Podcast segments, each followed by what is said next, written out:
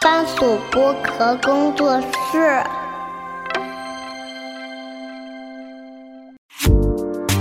東アジア観察局 동아시아 관찰국 东亚嗯观察局。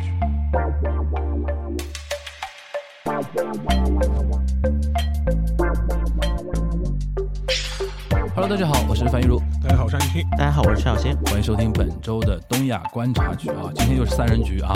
呃，今天聊什么呢？聊一个就是可能还比较时时令的一个话题啊，但其实嗯完了今天完了，就是我们那个杭州亚运会啊，嗯嗯，那个顺利闭幕嘛，然后你看亚运会嘛，肯定东亚观察局得稍微聊一点那个嗯嘛，然后今年这个这一届亚运会呢，其实有一些点倒真的是很符合我们有一些平时经常 cue 到的一些点啊，可可以聊一聊，主要聊一个什么呢？就是先让沙老师讲，就是。因为我们今年那个中国棒球队啊，嗯，就是在亚运会上有一个历史性的一个突破，也不叫突破，算一个嗯算突破，算突破，算突破对吧算突？破。然后主要是因为一比零打败了日本队，虽然这个日本队呢，待会儿可以让沙老师讲啊，就是。也不能说是精锐进出吧，对吧？呃，而且有有一个概念要跟大家讲，说所所谓的叫社会人棒球，对，对吧？待会可以让邵老师讲，就是但不管怎么说，毕竟是中国队打败了日本队，就相当于什么呢？就是相当于那个中国队足球踢赢了巴西队 那种那种感觉，对吧？不管这个巴西是几队啊，但至少是巴西队，对吧？嗯然后呢，就是因为东亚三国中日韩在体育这一块，尤其在亚运会，可基本上每年都是每一届都是前三名嘛，前就三是对榜榜单是前三的嘛。然后呢，在大球上面呢，大家互有那种胜负，对嗯吧？比如这次日本是女篮拿了一个冠军，对，女足拿了一个冠军。女足拿了个冠军，然后韩国是男足和男子棒球啊拿了、对拿拿了一个拿了一个金牌，对吧？啊，棒球不是吧？棒球啊，是啊，就刚才国对人吧对韩国呀，韩国韩国呀，哦哦，哦就是就是昨天比完的棒球嘛对。嗯嗯嗯，然后我我们我们大球就不提 了吧，我们大球就不提了啊。但是我们哎，我们金牌多呀， 我们金牌比较多嘛，对吧？但不管怎么说，我们今天来好好聊一聊啊。先让那个沙老师讲一下啊，嗯呃，你怎么看啊？一比零这个事情，你先给我们科普一下，这到底一个是一个怎么样性质的一个结果？不，先是因为你你那天公众号还专门写了篇文章嘛，对吧？因为亚运会其实跟其他的一些综合性的这种体育运动会相比呢，就是它有个很大的特色是什么呢？它项目特别多，就是有一些可能是奥运里面你能看到的一些项目，电竞对吧？有电竞对然，后街舞都有，对吧然后你没有的也也有，对就说是甚至不是还有什么一些呃亚洲地区的一些传统体育也会有嘛哎，？有一个那种什么踢毽子一样的对毽球比赛，对吧呃藤？藤球嘛，藤球哎然后也有赛龙舟嘛，就是对对对对对，赛龙舟，对，呃，然后因为棒球这个项目，其实，在奥运体系里面是一个蛮尴尬的存在，因为它是一一会儿有，一会儿没有。完全看主办国的意愿。对，然后这个很大的原因是因为它职业成化程度相当相对来说比较高嘛。呃，它最高层级的，你可以把它理解成像 NBA 一样的一个美国职业棒球大联盟，它一嗯般不太会在七八月份这个时间点，就是说是派他的职业选手出来参赛的。对，因为这个，但是他赛季当中嘛，而且是他赛季最关键的时刻，他是不可能就是说是停了联赛来帮你打奥运会的。对的，呃，所以说另外一点嘛，就是也是跟棒球运动，它相对来说，它整个一个流行范围还是在环环太平洋地区吧，环太平洋，对地区对对，所以所以说欧像陆基本上没人玩吧？就荷兰大概还有一个，荷兰有，荷兰有，荷兰算是比较强的一个对一个一个国家吧。对就说是相所以相对来说的话，就是说是它普及面跟那个足篮排肯定是不能没法比啊没法比。嗯所以说，所以相对来说是这么个位置。所以说这也是解释了为什么它有的时候会在奥运里出现，有的时候会不出现。你像那个冬奥、东京奥运会。那就那肯定个有肯定有有棒球，然后到法国巴黎下一届就没有没了，有了再因为下法一届因为再法国人不嗨这个东西，然后再下一届洛杉矶又有又有了，因为又有美国了人嗨这个东西， 所以说这就是一个蛮有意思的存在了。嗯但是那个亚运会倒是这个项目是一直有的，嗯，呃、因为日韩，比如说中国台湾，对中啊中国一些严格应该叫中国台北，对吧？现在到底应该叫中华台北，就中华台北，我们统一一下叫法。我不知道我们现在官方是到底怎么官方方播音都是播中国台北，中国台北，但是我对们从小到大听到的都哎就是是中华华台北北对。但现在我们那那我们就跟着那个，呃我们就叫中华台北，好吧嗯？统一叫 OK 中华台北，因为三个都蛮强的。是对日韩跟中华台北都很强的，是对吧？然后现在那个中国队也崛起了嘛，是对吧所以说亚运会还是挺稳定的啊。是的，所以说在此之前呢，就是说是中国棒球队的它它的这个地位就相当于它在呃东亚四强里面，他一直排老四的嗯角色，就一直是老四，一直是老四，一直是老四。嗯这个呢也是客观原因嘛。然后虽然就是说是零八年的时候，当时对中国棒球队来说有一个突破，是它是在奥运会上战胜了。呃，中华台北，对或者是中国台湾，对，whatever，就是，嗯但是是赢了，这是第一次第一次赢对岸，啊、而且那期我记得是好像最后一个球赢的，对吧？他是在加时赛，对，加时赛最后一个球加时赛赢对的。对然后这个事情好像当时让对岸也是如丧考妣，就像对对对，有点类似于你可以想象一下，就是比如说我们痛失乒乓金牌那种感觉呃，。或者是我觉得更贴切的比喻，比如说是我们那个大陆的男男篮败给台台湾了，就是说啊或者就就是就类似这种感觉，就没想到过，啊没想到过嗯，所以说这个事情呢，就是说是当时也是一个蛮轰动的已一个经事情。是十五年前，零八年的北京奥运会的时候。对，然后后面对中国棒球来说比较尴尬的一点就是那个棒球这个项目就在奥运会里面就消失掉了，嗯，所以说很多人就会说它是那个最后的一个像一个辉煌一样的，然后一闪而过，这个事情就过去了。对，对嗯，这一届呢，就是这这两年了嘛，就是它整个这个运动本身呢，相对来说，在国内至少线一二线或者甚至是一些三线城市吧，相对来说开展的还算普及，然后民间的一些参与的人数也越来越多。哎，呃，相相对来说是它有一点就是说是它有一点放心外的这种感觉了。这个你是怎么看？因为我一直有这种感觉，这两年反而棒球的流量有点起来，是，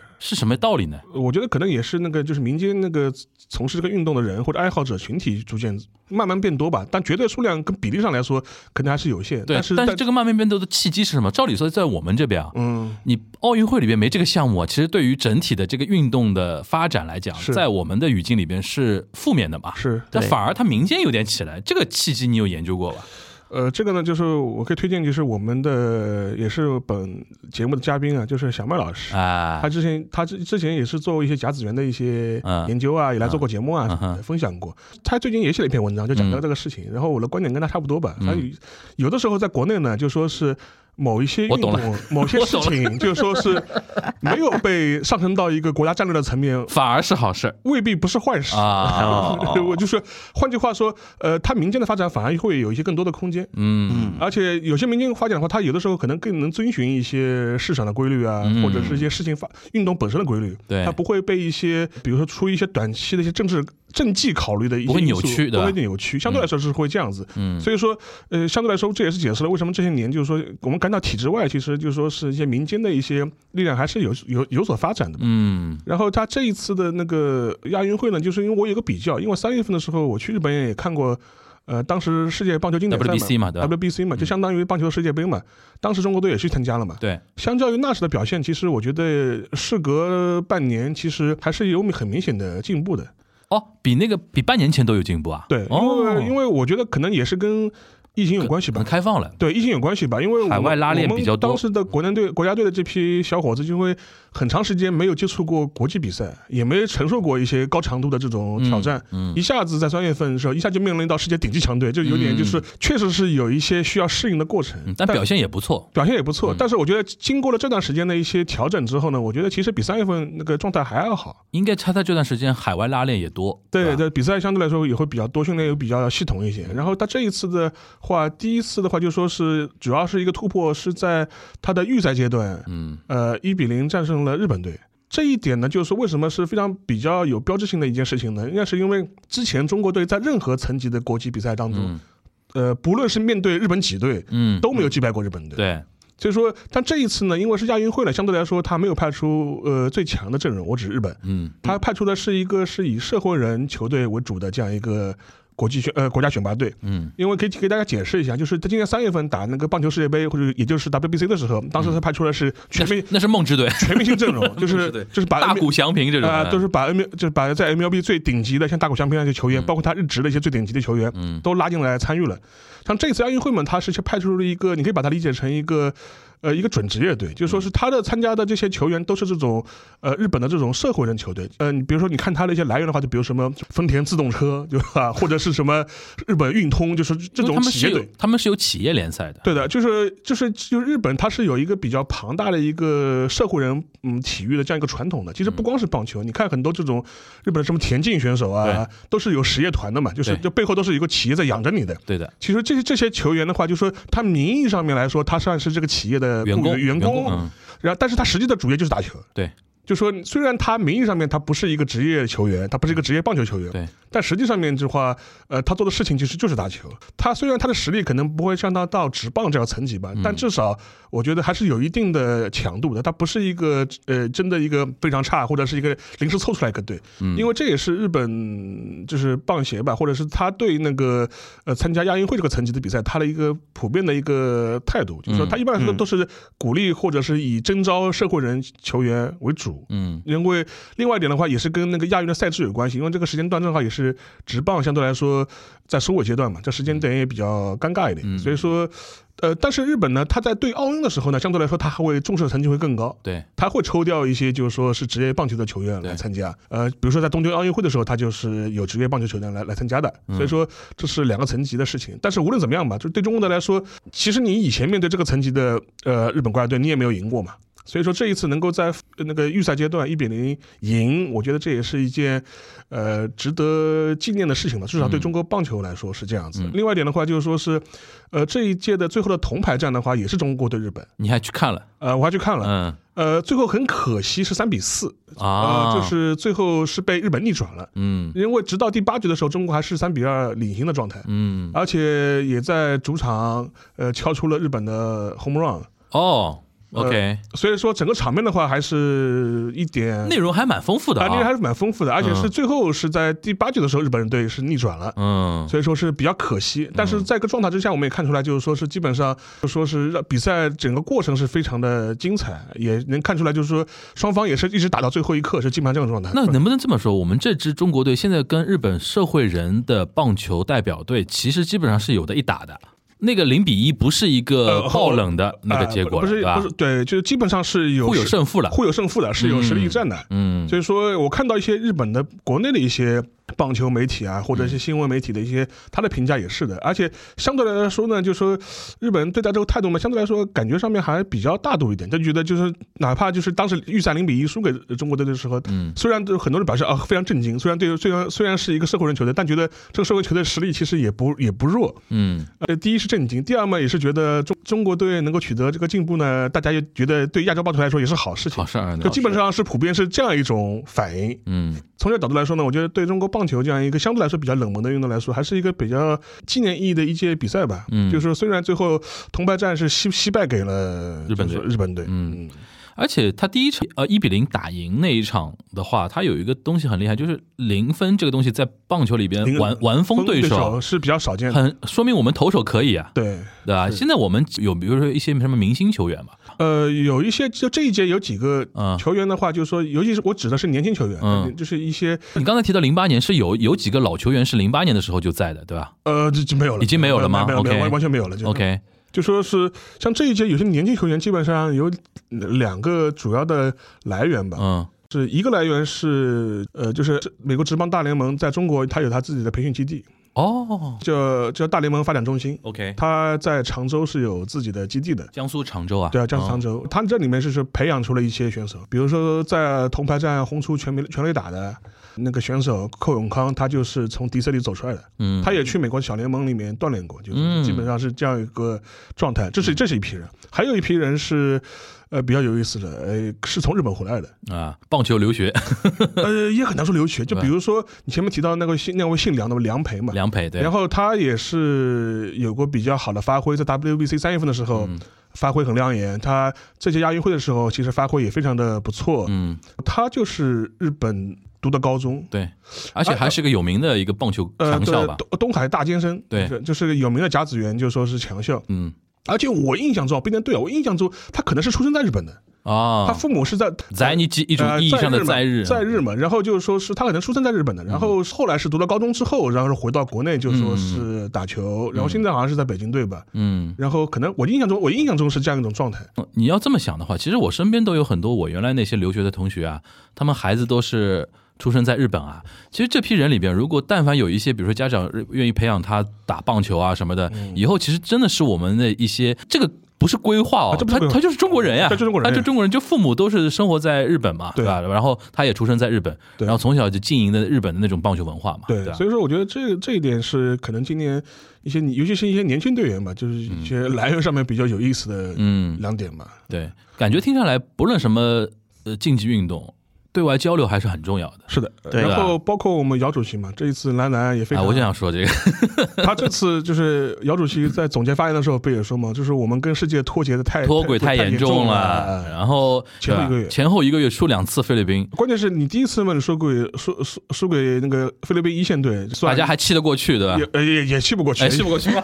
人人家是有，人家是有，讲起来嘛，人家是有 M N B A 的那个规划球员的嘛，嗯就就那超级第六人对吧？对莱文克森对吧？但这一次亚运会上，就说你你是全，你还是一线阵容呀，你还是跟打世锦赛的时候对少了一个受伤的周琦对，少了一个规划的里卡尔，对其他人员都跟你打那个对世锦赛的人，但对方已经是完全二线临时凑的 了，呃三线了，就是三线了。就是 OK，就说基本上是这样一种状态，所以说嗯哦我觉得这个有点说不过去了，就是回到姚主席那那番话里面，我印象比较深的几个点，就是他还提到说，现在我们那个呃中国男篮的那个主教练，他是那个前南斯拉夫的那那 塞尔维亚嘛塞维亚嘛，他这这个这个教练，然后他就说，他就说有个现象很有意思，他在亚运会的亚运村里边啊，嗯这个教练结识了很多塞尔维亚籍的教练，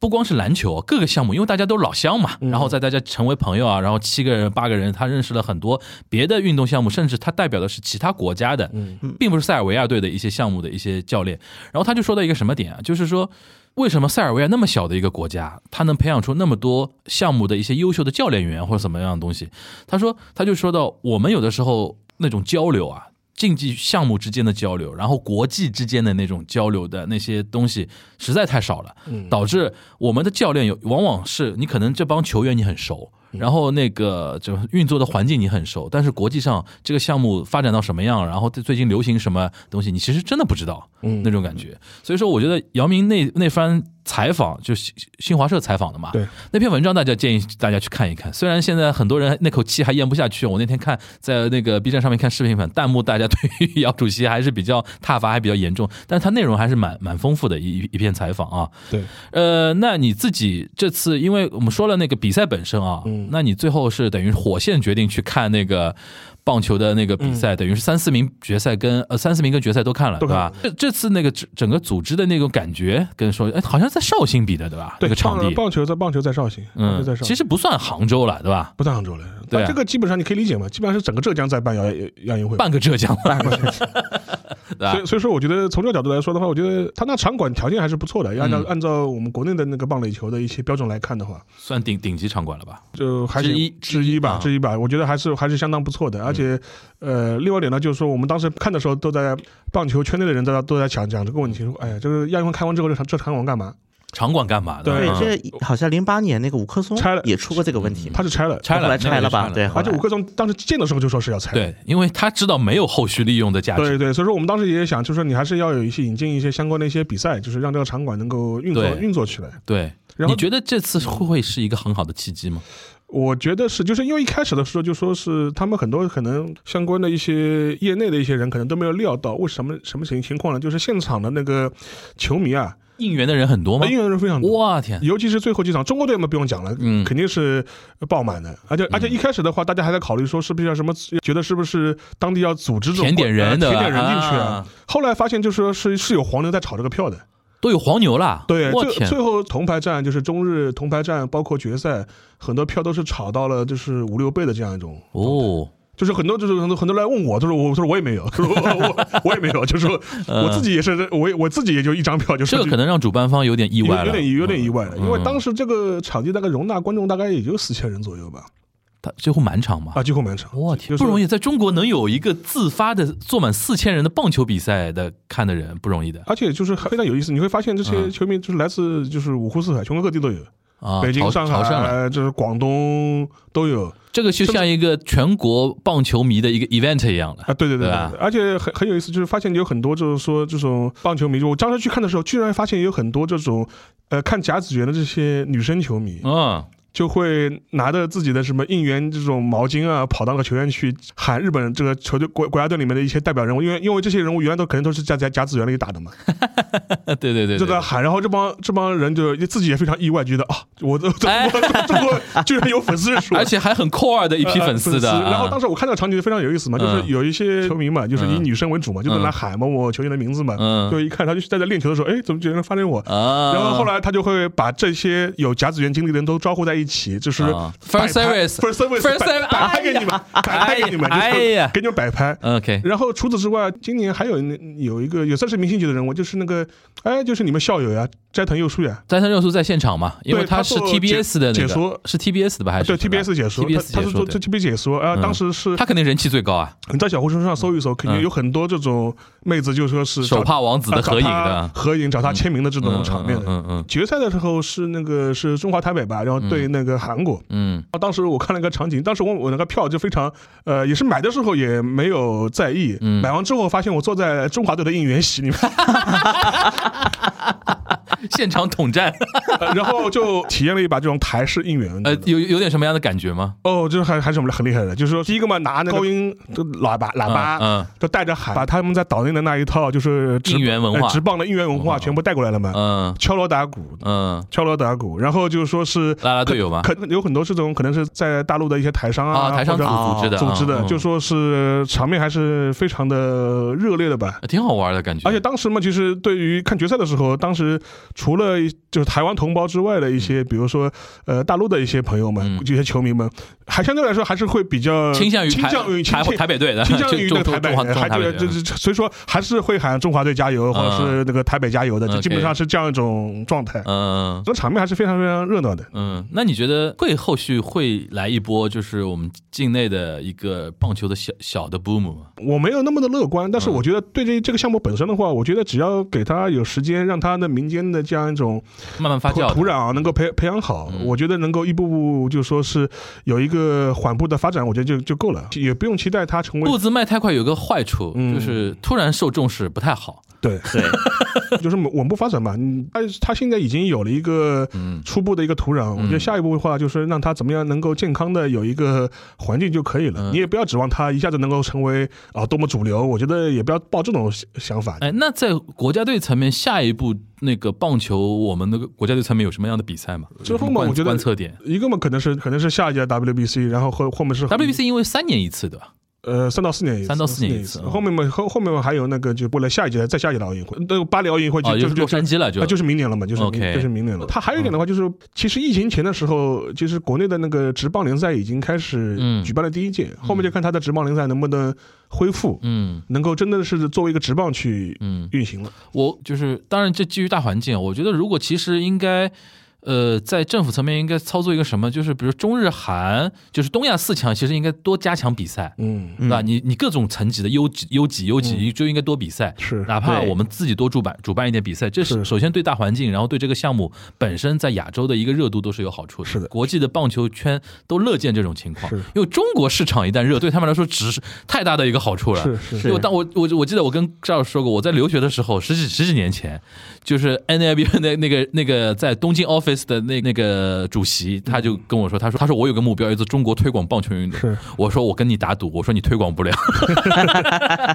你看十多年过去，在中国也只是刚刚有点起来嘛是，但是这对个方向肯定是大家都很乐见的啊。嗯那说完说完那个棒球这一边，那个你说说韩国这边呗？韩国其实我感觉啊，嗯，其实刚才在录之前，我也跟你大概对了一下那种感觉，好像韩国对这次的亚运会的关注程度也就还好，但是其实成绩算不错吧，两个大球拿了金牌，其实算不错了。是不是那个今年是最后一届还能免兵的奥亚运会？对对对，后面就是的，不能最有后一原届因，哦，那抓紧抓紧，要抓紧对，了我就就插一句，就是说当时那个就是韩就是那个韩国跟台湾比赛的时 候，当时就是台湾方面就喊出了非常粗刻的口号，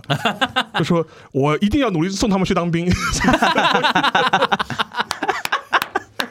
因为台湾那边没有所谓的就叫免兵役的这种说法嘛呃，对吧？哎，那那说一说吧，你你整整体感觉，因为呃，男足拿了呃金牌金了，牌，男子棒球也拿金牌，也是对沙老师看的那一场。对，然后有没有那种特别大家关注的一些点？还是说是，但是负面的点有点多，这次负面是什么就？是在韩国国内的一些负面的问题，比啊如说在韩国成了一个社会问题，有一个那个网球运动员，嗯网球运动员呢叫全纯宇，嗯汉字叫做这个人是谁不重要，他呢大概国际排名一百左右，嗯，徘徊在一百，但是在韩国的男子网球算是顶级运动员了，对，算是哎。嗯，网球呀，网球啊对对对是 tennis 是是吧 tennis 是吧那个对叫 badminton 嘛， badminton，对 对对，他干了一件什么事呢？在那个九月二十五号的时候，嗯和泰国运动员的对决嗯是吧？然后他输了，嗯问题在于呢，这个泰国运动员呢，他是世界排名五百多，嗯，就更差，对，嗯，然后呢，他输了之后，气的在现场直接把自己的网球拍砸了，嗯，然后呢，把那个包旁包括旁边那个座位嘛，不有嗯椅子也砸了，我天，就一气之下，嗯然后呢，包括泰国运动员找他握手啊，，然后他握不理，，我天呐，就出了这么一件这有点没素质了风度了，这嗯是。然后当时不仅是很多就是在现场的一些，比如说泰国的啦啦队换虚声，因为泰国的啦啦队的数量毕竟没那么多，嗯对现场的很多中国观众，嗯呜，就你能在现场听到，就中国是观众肯定是终于逮到一个韩国运动员没素质的案例了 的，对，当时然后包括在韩国国内。嗯这个事情到了韩国国内，其实嗯发酵也非常严重，嗯就各大媒体都开始当头条报，因为亚运会这个事情在韩国其实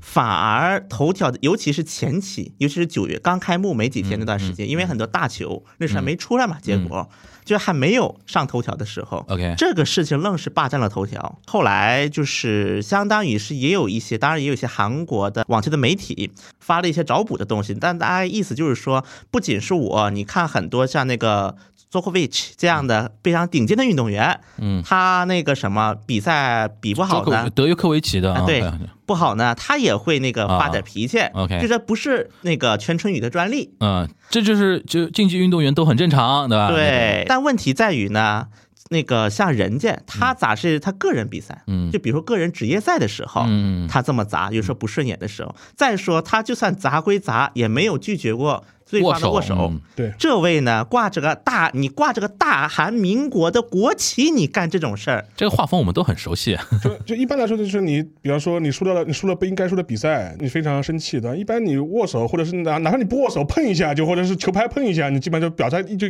就可以了，对吧？对，然后这这位呢，就相当于是，而且他现在砸，关键你还挂了个韩国国旗，你是给韩国丢脸。嗯当时韩国，我当时也看了一下韩国那一波的一些就评论，反正内容很简单，就说什么呢？说滚回国吧，你嗯不配当那个国家代表。 ，OK，然后呢，当时我记得有一些媒体有一个分析，就是说他为什么这么发火，好像说就是刚才提到沙老师提的那个兵役问题。嗯，根据韩国他想拿的金牌，嗯对吧？对，因为根据韩国的法律来讲呢，现在韩国的法律这么说的，根据就是。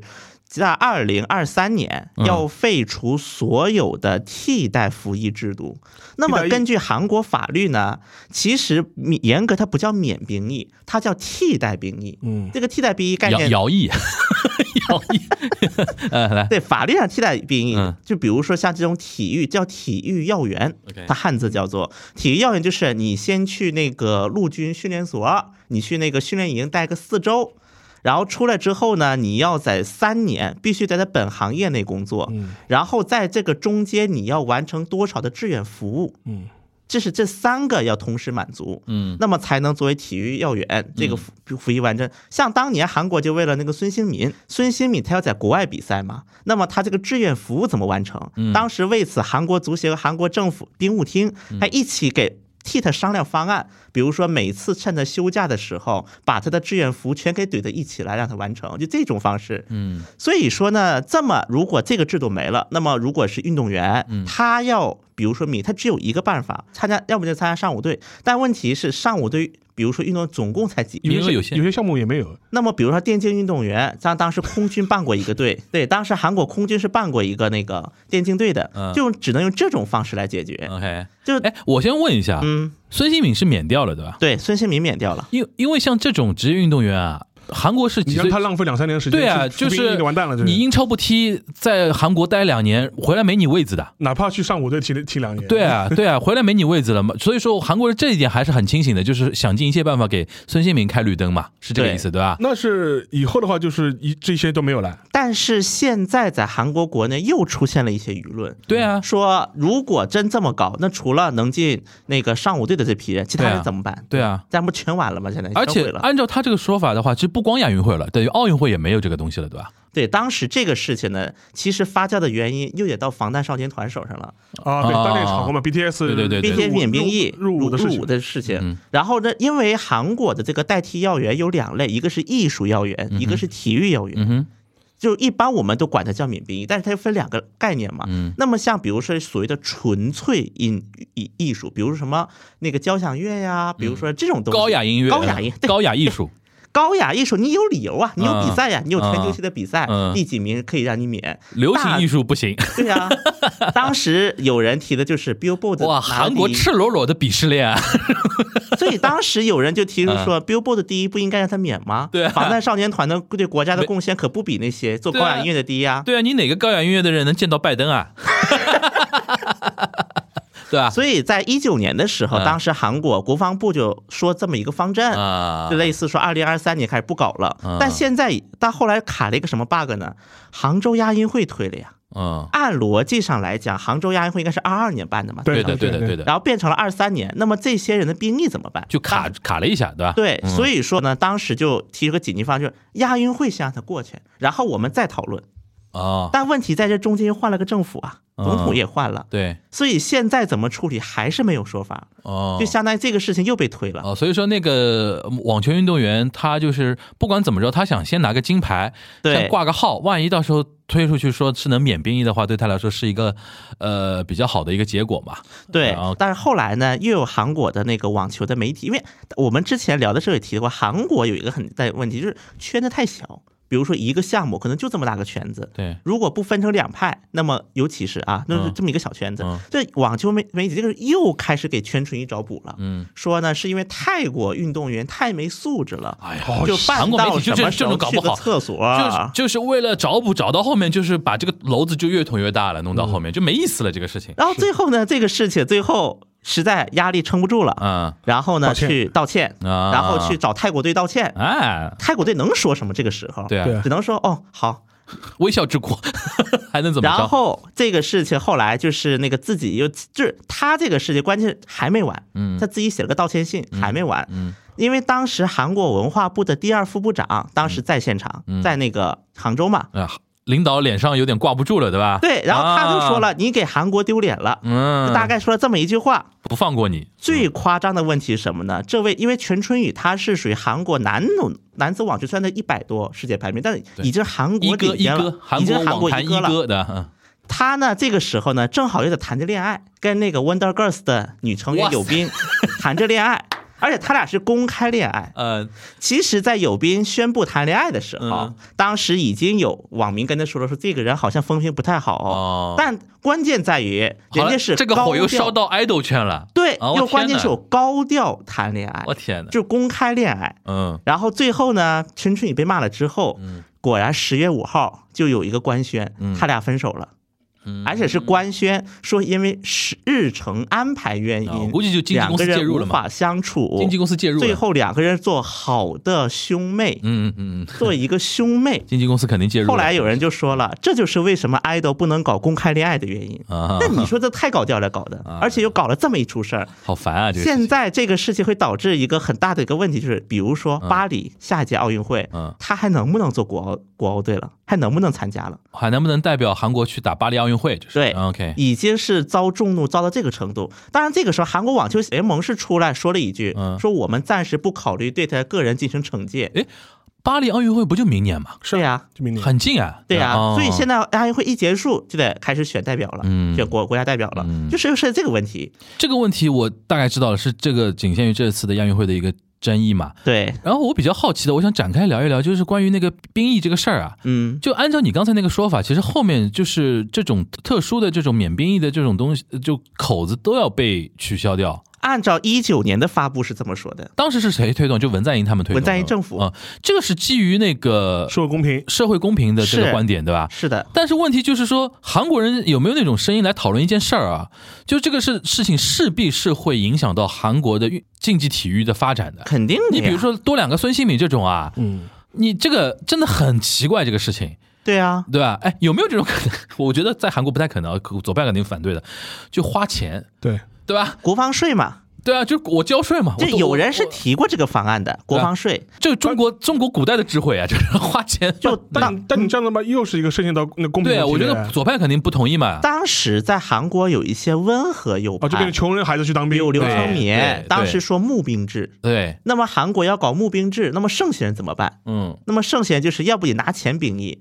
要不你是拿人当兵役，因为韩国兵役这个事情是非常不像一个就是韩国这样的资本主义国家应该在做的一件事情，但是因为兵役这个事情又跟他的 identity 这个东西高高度挂钩，所以说他这个东西好像现在变成一个非常难处理的一件事情的，沙老师。我觉得还是那个嘛，因为他是客观上面有这个压力嘛，对，国防压力是有的，但就是他人员上面他需要有这样一个量的这样这样一个替换嘛。我问题是觉得说，现在这个社会，你说你国防这个东西靠怼人力，其实也，而且这帮人在当兵，其实也没有认认真真，就是一种走走一个形式。啊，那那还可以，那还可以，你是吧你你你跟某些地区比的话，我觉得还是可以的。 而且他服役时间长啊，啊两年吧两年嘛，两他年服役对啊而且是不那个那个陆军两年，如果你是这个空军海军的话，那更长那更长了，那更更长了。啊，但问题这个东西真的是会是让很多，比如说文化、体育啊、艺术这个圈子，真的有的人年轻的人就耽误不起这两年时间。是的呀。对吧？你万一来一个像孙兴敏这种的，和现在还有机会给他开点后门。以后如果这个东西取消了，不管怎么着都两年。那你说我如果身为一个比如说英超的那种俱乐部，我就不愿意签你韩国人了，嗯，对吧？你很麻烦、啊、这个事情，是对吧是？这个这个东西韩国国内不讨论的嘛？肯定有讨论嗯嘛。所以为什么这个事现在又变得不明不白了？啊，因为这个事最早报是一六年就开始讨论了啊，一六年已经开始讨论，结果一六年呢，先是那个朴槿惠出的事儿，嗯然后就推给下一任政府了，然后在文在寅政府又吵，嗯然后又吵着最后一九年给了个方案，嗯，然后呢，因为疫情等等原因又不了了之了，嗯然后又到了现在，这个事情又拖到了现在，嗯所以说到现在这个事还是没有一个就是类似于就是一个结论，嗯包括韩国，因为在一八年的时候有什么一个事情，就是宣布允许那个良心拒绝兵役，就是因为自己的一些信念问题，哦，可以拒绝啊就兵是役，对宗教问题，啊，可以啊，对啊，都都说我宗宗教原因了，对，但是有就是要验证啊，比如哦说，OK 他会验证什么越呢？搞越复杂。你有没有，比如说你有没有上过一些十九禁的游戏呀、登录记录啊，开始要查这那些个搞了。复杂了，你看这个事情本来很容易解决的一个事情被搞复杂了，我觉得以后就就花钱买吧。 但是就像沙老师刚才讲的，左派肯定会炒作说哦，穷人小孩去当兵，对，当对吧炮灰，对啊，当炮灰，对吧？就是这种东西就是难处难处理，这个事但情问越搞越题复在于这杂。个一八年，这也是左派搞的呀。对啊，良心信按根据自己的信念可以拒绝兵役，啊但拒绝兵役的结果是你要去服去三年去监狱干活，对啊当三年看守。，对啊对啊对啊哎，这所以说这个事情搞麻得烦越麻搞烦越复杂，越搞越复杂。越搞越复杂，而且变成不能讨论很多事情。这个事情最到现在这此时此刻，嗯，韩国的国防部还没有一个最终的方案出来嗯，行吧就到反底之后怎么样？看看看看明年明年二四年巴黎奥运会会不会又闹出类似的一些争议了啊？肯定会有的啊。然后还有一个话题，我想呃跟两位聊一聊，就是我刚才还在跟全小贤讲，现在我感觉好像韩国怎么在竞技体育方面有一点泄劲儿的那种感觉。这两年啊，你就比如说像我们小时候，哎，韩国乒乓球。羽毛球对吧？小球也很厉害的项目对吧？怎么现在感觉？因为我这两天前两天关注那个羽毛球，不是今年我们这个中国羽毛球队也有几块丢失的一个金牌嘛，对吧？对，现在给我感觉是日本有点起来嘛，然后你更不用说什么马来西亚、新加坡啊这些这些地方，然后乒乓球好像也也有一些场面蛮危险的，对吧？那种感觉，但是好像跟我们竞争的这些亚洲国家小球方面竞争亚洲国家，现在韩国好像在逐渐的看不太到了，嗯，这什么道理？徐徐小新，其你实分就是析过？换代嘛，换代没成功嘛。换代成功，还是说他这个韩国是算举国体制吗？还是说是结举合资本体制吧，应举资该本体叫制做就，就三星出面了？就是 因为当这个韩国的各大竞技运动它的一个崛起啊嗯，就是当年相当于全斗焕摊派，嗯摊派给各个企业，比如说马上不要办那个八八汉城奥运会了嘛嗯，你们每一个公司负责领一个项目，认领对，认领一个项目，你嗯崛起，你把它弄起来。啊，就那现这样的一个那现在体是制不是企业是不是在对这一块的支持变少了吗？还是什么意思？因为确实，尤其是在因为这次亚运会，它还受一个什么影响呢？一六年，嗯就一六年朴槿惠崔顺实那个事儿，嗯那个事儿当时的一个有一个核心的要点，就是在于相当于三星捐钱了嘛，嗯三星捐钱给崔顺实的财团，嗯，就是好巧不巧，崔顺实呢，他女儿又在搞骑马，好巧不巧，嗯所以这一次，比如说有一个很很大的一个，是不是很现在体现企业跟体育运动的这些关系也成为了某些精英阶层、权贵阶层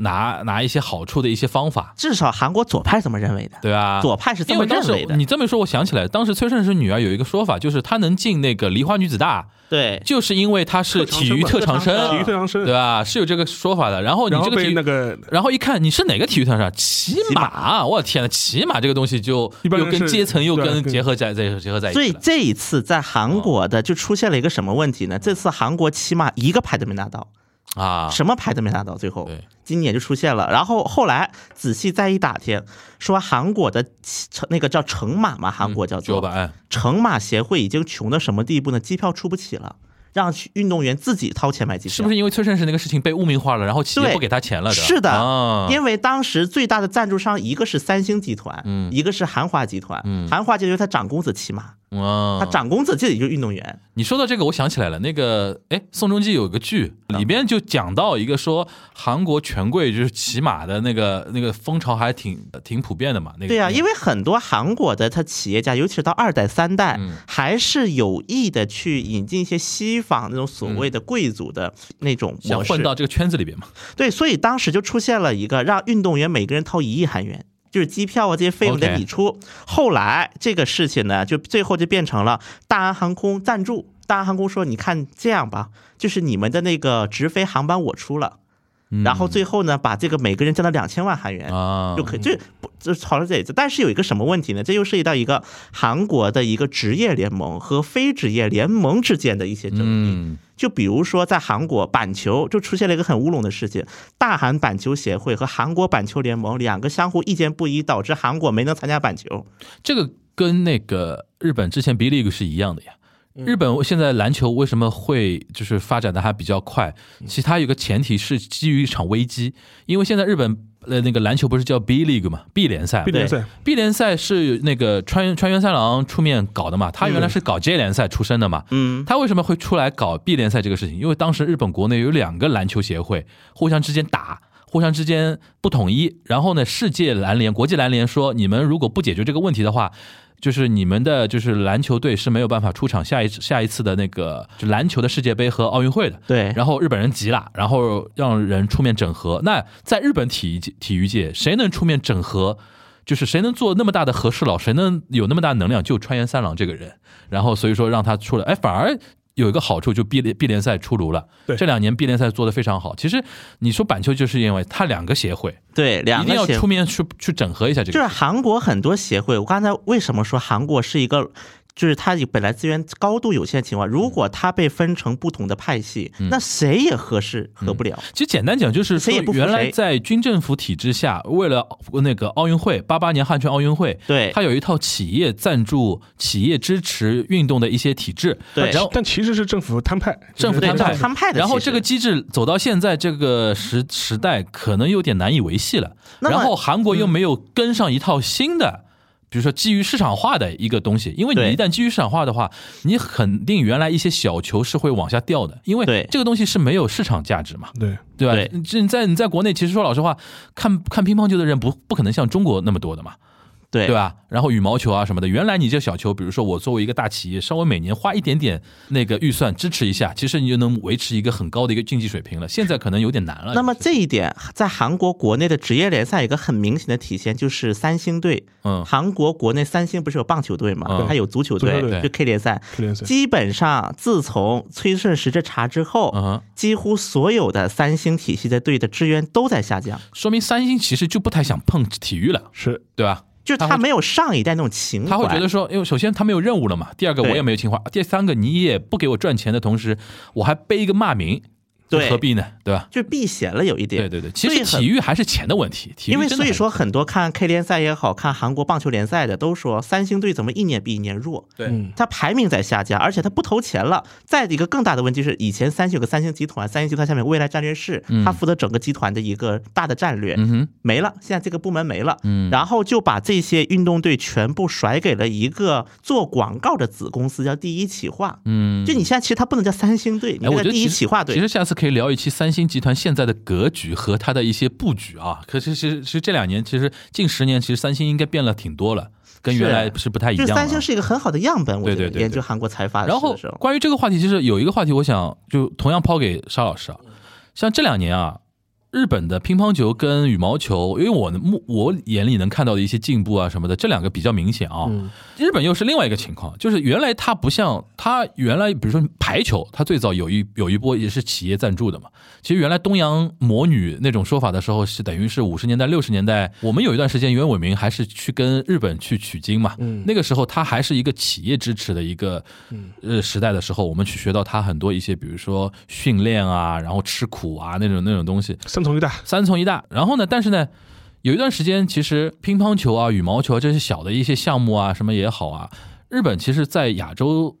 存在感很弱嘛。对，对但我记得前几年日本也提出一个叫所谓金牌战略嘛，因为它主要是针对二零二零年的那个东京奥运会嘛，它也提出金牌战略，等于是把文部科学省的很多资源，等于注入到一些小球的运动上面，呃，小的一些竞技项目的运动上面，这也能理解。比如说为了一个所谓的一个叫金牌战略，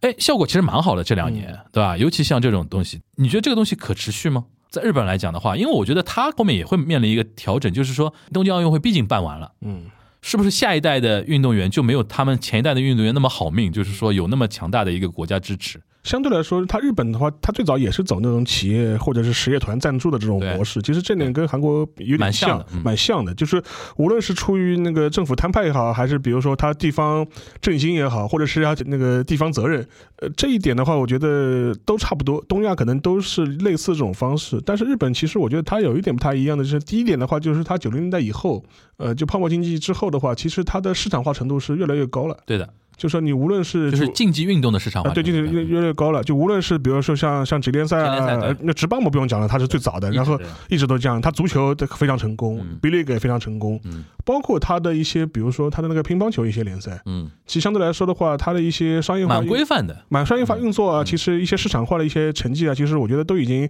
呃，进入一个比较好的良性的一个一个循环。嗯另外一点的话，我觉得日本的话，就是几个一些，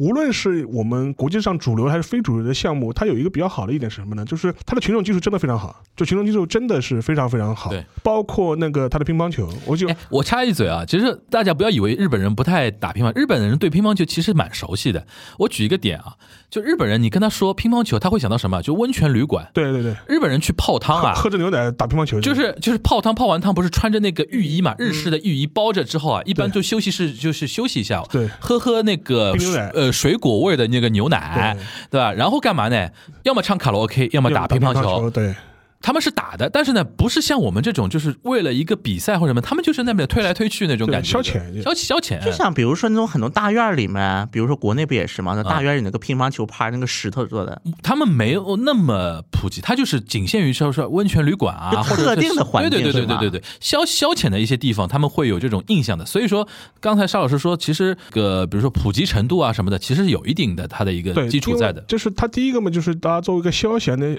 消遣的项目，它一直有对；另外一个作为一个体育爱好，其实呃也是非常普及的。我举个例子，嗯就是比如说乒乓球，在日本的话，它是有专业的杂志的。对。就是它这个，它名字应该翻译过来叫桌球，对对，桌球王国的桌球王国乒乓王国，对，就说是，而且你可以想象嘛，中国啊，乒不过是国球对吧？对但是你好像也没有一个这么专门专门的杂志，就是说对，而且是一个面向普通爱好者的一个杂志。而且东京电视台泰来多，嗯，它是必转播乒乓球，对而且转播的时候把我们中国队的那些球球员呃对描述的六边形战士马龙对吧？ 帝国强 龙，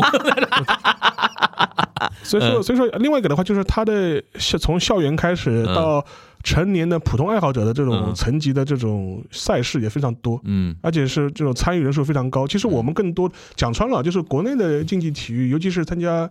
奥运啊、亚运啊这种竞技体育，更多是就是真正的参与的人其实并没有那么多，对更多我们是在电视前电视机前面看，对吧？看大家打，对对吧？？但是日本可能是反过来，就是说是他实际参与的这这个项目的比例非常非常高。但是他的问题就是他没有像我们那么卷。中国是这样的，就是有一批就是选拔的嘛，嗯就比如说很好的那个运动苗子，比如说乒乓球也好，那个羽毛球也好，拍足篮排也好，嗯会选到那个系统里面去，然后等于国家怼很多资源，你你一天到晚别别想别的，嗯你就训练训练训练，比赛比赛比赛。对吧？然后呢，老百姓呢跟这个运动项目其实没什么太大关系，对就平时对就是四年每隔四年看一次奥运奥运会的这种关系，对吧？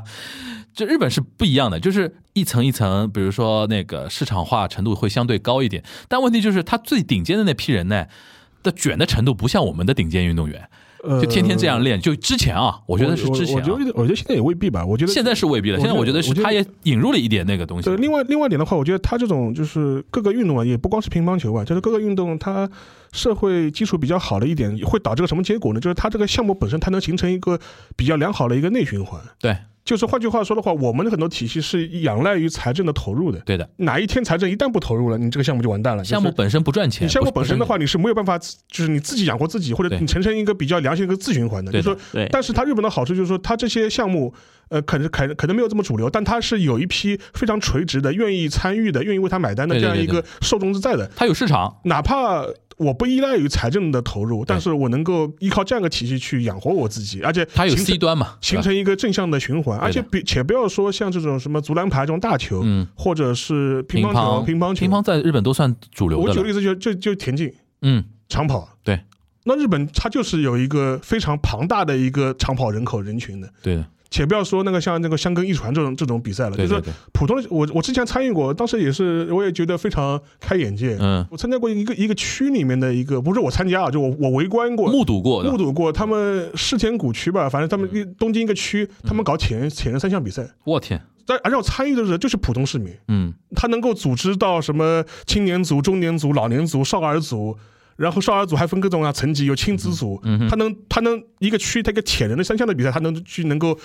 能够有个上百人规模参加的规模，嗯，而且我当时目睹他整个过程都非常有意思，像在游泳池里面嘛，就是嗯大家先游游完之后去跑步，再去去在那个世田谷的运动场里面跑步对，啊组织的非常非常的规范，而且有一点，对他来说啊，你世田谷区区政府每年只要投入一点点点一点补助，他靠这几百人的支持是能把这把个这个运动运动办滚起来的滚滚下去下去滚的下去的，而这且是很容易，而且我当时很一看，不他容易说他已经办了十几届了。嗯参与方就是那，比如世田谷区，然后什么日本什么铁人三项什么协会，嗯，而且他项目开始之前的话，他会找铁人三项运动员给你演示一遍，就是说是他给小等于孩子同样啊做普及了同样做普及。嗯，然后还还有很多参与的方式，它也是面向这种普通市民的，就是你对这个运动感兴趣，你想嗯好羡慕啊，这尝试一下种体 制，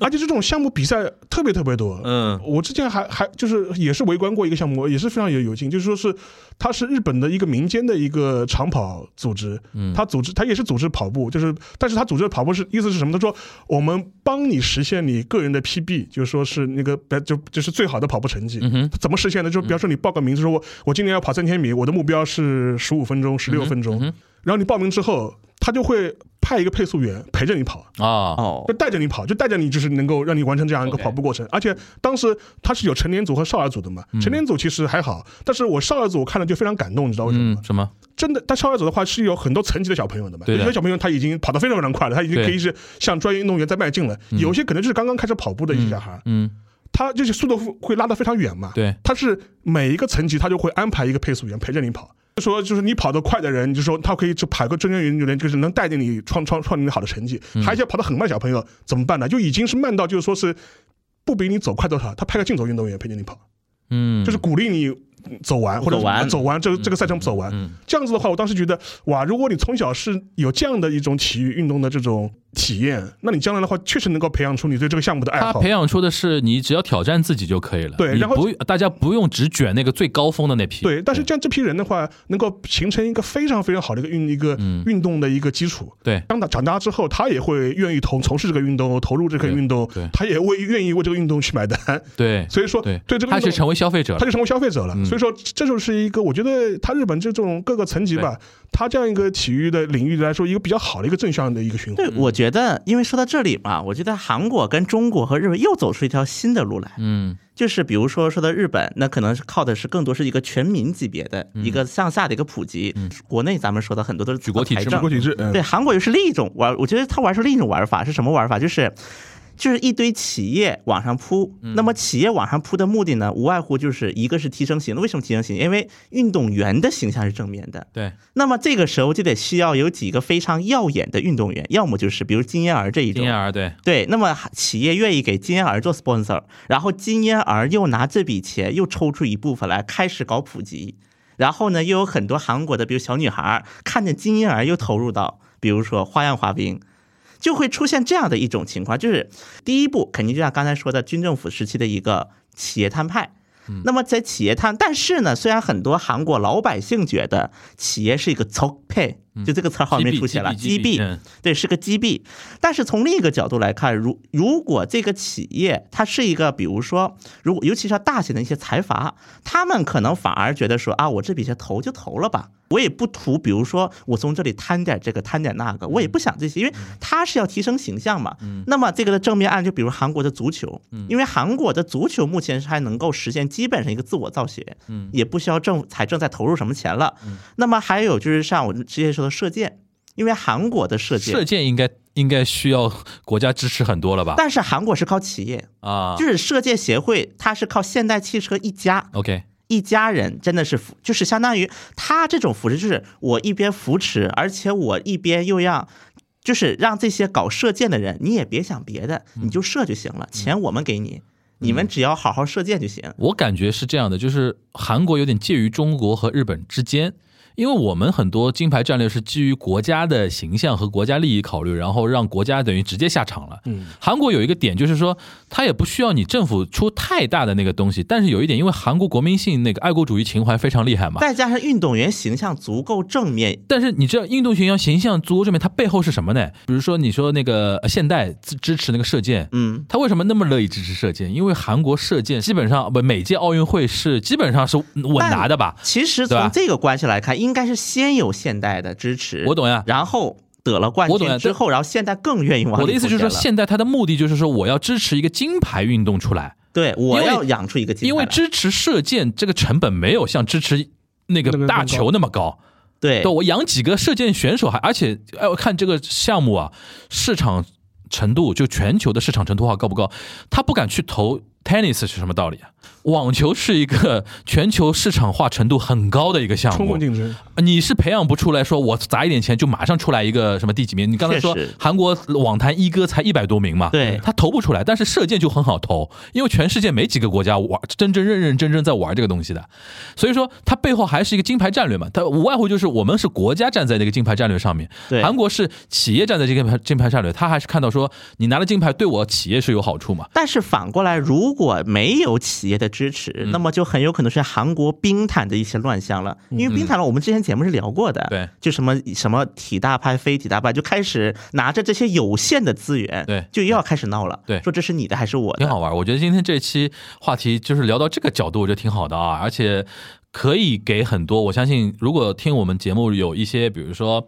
运动圈层的一些人啊，嗯，大家平时不管你做的是市场化程度高还是市场化程度不高的话题，我觉得他山之石，日韩的情况其实都可以听一听，跟我们自己可以做一个很好的一个比较啊，也可以呃，怎么说呢？因为这个亚运会结束之后嘛，首先我觉得我希望我们的棒球能够更上一层楼啊。下次比如说在什么嗯 WBC 上面，哇，我们如果在 WBC 上面能够能够到什么第二阶段，就非常牛逼了吧？这个对事情啊，对进复赛。对但吧是，但是我还就我最后还是我觉得还是讲回亚运会本身，我觉得不管那个中日韩政治上面如何纷纷扰扰吧，但是从亚运会本身来说，我觉得最捧场的也是这也是这两个，对真捧场，就是韩国派了八百七百多个人，应该是最多的了最。史上最多，然后日本人也派了八百多个，也是史上最多。，对就是从这个角度来说，最捧你场的也是这两个国家。对对，你看看印度派多少人， 对吧？其实我觉得真的是，真的是，的确，我觉得最后沙老师点的这个点也是，就是我觉得。竞技真的是我们现在这个时代非常好的一个东西，因为原来我们经常说什么什么竞技是和平年代的什么战争什么的，我觉得现在眼光已经不是这个东西了，是真的就是盛会。对你你刚才说到那一点，就是全国各地的棒球迷去现场应援那个棒球比赛，很多人其实平时看甲子园啊看什么的，他从一个爱好发展成一个他实际的一个行动，真的是一个非常让人比较感慨的一件事情啊！希望我们的运动。